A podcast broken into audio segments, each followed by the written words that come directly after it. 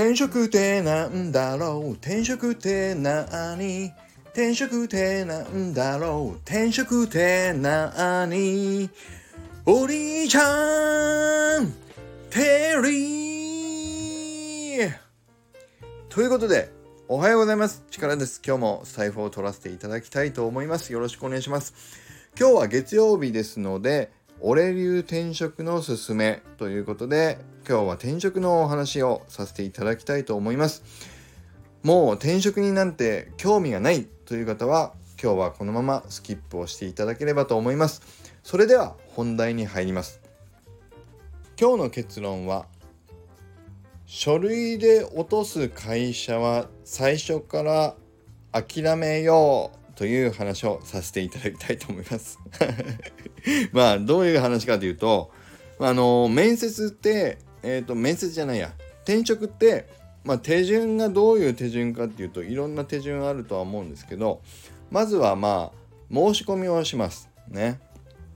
で申し込んだ時に、まあ、自分の、えーと、職務経歴書っていうねあの自分のこれまでの職歴を全部バーッとね時系列で書いたものをまあ簡単にサマリーしたものをまあ用意をしてそれを会社に対してまあ僕がそのポジション空いてるポジションにえーと、面接にしたい面接したいということでね申し込んだりしていくわけですけどもその時にまあ一次面接にぜひ来てくださいって言われる会社もあればその書類の時点でもう面接には進めませんのでお断りします。もしくは反応すら来ない。まあ要は無視されるっていうことですよね。そういうことも往々にしてあります。ただこれはもうね落ち込んでもしょうがなくてで僕が最近よくよく分かってきたのはまあこれまた僕個人の話になっちゃうんだけども前回の放送で僕ちょっとお話ししましたけど僕の履歴書ってあ職務経歴っていろんな職をこう転々と知るように見えるわけです。でその中で僕は実際1回1年ぐらいオーストラリアに行ったので休業している時もあります若い時にね1社目から2社目の間に1年間まるまるっとね職務がない職務経歴に職仕事をしたっていう経歴が書いてない時期があってでベンチャー企業の後にまた半年ぐらい僕はもう疲れちゃったから休んでた時期があるんです実際ね。まあ、その時はトラックの助手とかやってバイトはしてたんだけど職務経歴には書いてないんです。そうすると僕の職務経歴書を見た時にこの人はまあ力は若い時に転職を繰り返している。しかもその転職のたびに、えー、と1年とか半年とか間が空いてた時期があるって見えるわけですよ。見る人によっては。でも最近は全然そういう間を空けるような転職してないので全然最近のところを見てくれれば問題ないんだけれども結構ねこれで引っかかることが僕はあるんですよ。で僕の例だと大体そういう時には何を言われるかというと職務経歴書をまず出すんだけどもその後に履歴書を出してくださいって言われるんです。もうねこれ僕にとってのパターンです。なので一例として思っていただければと思うんだけども必ず来るパターンは履歴書を出せって言ってくるんですよ。で履歴書と職務経歴書って皆さん違いが分かりますかね？あの職務経歴書って先ほど言った通り自分がどういう仕事を何年どのぐらいのあの期間をどういう会社でどういう仕事をしてきましたよっていうのを要約したものを時系列で書いていくっていうのが職務経歴書です。だから大体それを見るとこの人はどういう仕事をどの会社でどのぐらいの期間やってきたのかっていうのがまあ分かるわけですよ。でそれとは別に履歴書っていうのがあって履歴書っていうのはあのバイトをする時とかにも出したりしませんでした？その自分の顔写真をつけて名前と住所と電話番号と E メールアドレスとかも書きつつ、えっと、学校の卒業入学卒業入学とかっていうのを書いてその本当にえっと時系列で何々学校卒業何々大学入学何々大学卒業で何々会社に入社何々会社を退職自己都合によりみたいなのを本当にその羅列するだけ。のものを履歴書っていうんですけど大体僕はあの僕を落とす会社はもう典型的決まってて履歴書を出せってまず言ってくるんですよ。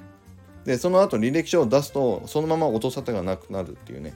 で日系の会社が僕は本当に多いです。だからえっとこの間ちょっとエージェントの人にそれをえっと言われたのは僕の職務経歴を見ると間が空いてるように見えますよと。実際空いてます。ね空いてた時期ももう20年以上前ですよ。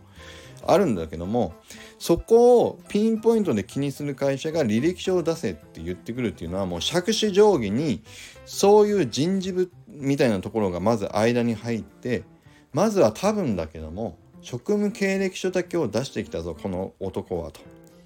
そもそも書類不備だろって思われてる可能性はありますよと。だから人事部みたいな杓子定規なルールが決められてる大企業とか多分そういうとこが多いんだろうけども転職活動で応募してくる時の書類としては履歴書も必要なんだって決めルールとして決められてるようなねそんな会社もありますから力さんの場合は職務経歴書だけをまずは送ってまあ大抵はそれで済むんだけども履歴書も出せって着手定規に言ってくる会社はまあそういう会社なんだと思っておいていいと思いますって言われたんですよ。でその時に僕はね救われたと思ったんですよ。あなるほどと。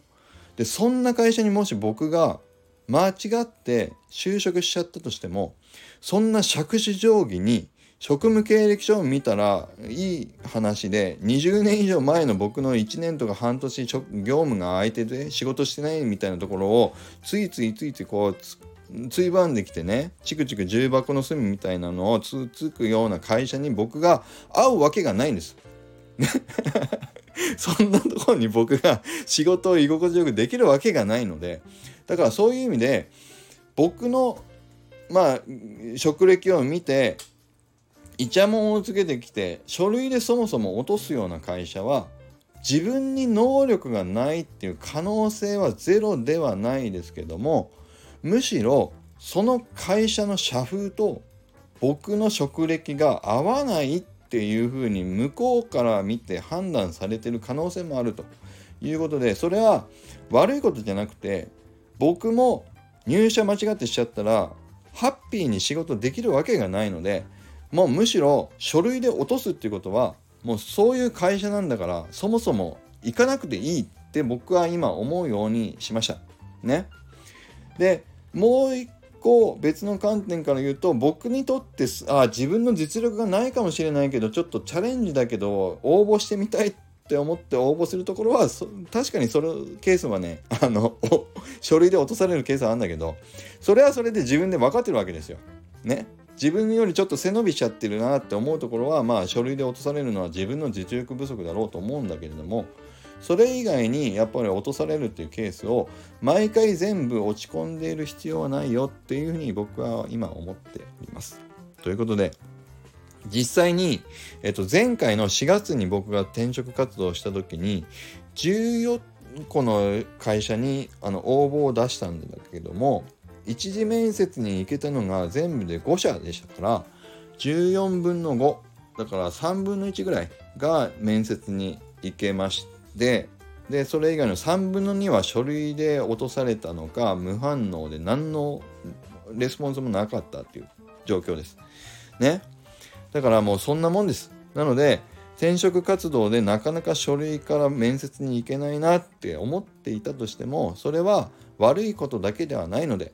あまり気にしなくていいと思います。数打ち当たるで、まずは、あの、応募をどんどんしてみるといいというふうに思っております。で、最後は、それで嫌だったら断るっていうね、あの、前回言った、あの、奥の手ありますから、嫌だったら最後は断っていいんです。なので、数打つのはただですから、あの、そういうふうに転職活動は、まずは、興味があるとか、やってみたいと思うことがあれば、まあ、応募をとにかくまずはしてみるっていうね、やってみるのはただですからやって試してみるっていうのがいいと思います。ということで今日は以上になります。力チャージということで転職、俺流転職でもこれを使ってみようと思います。今日もまた力あふれる一日を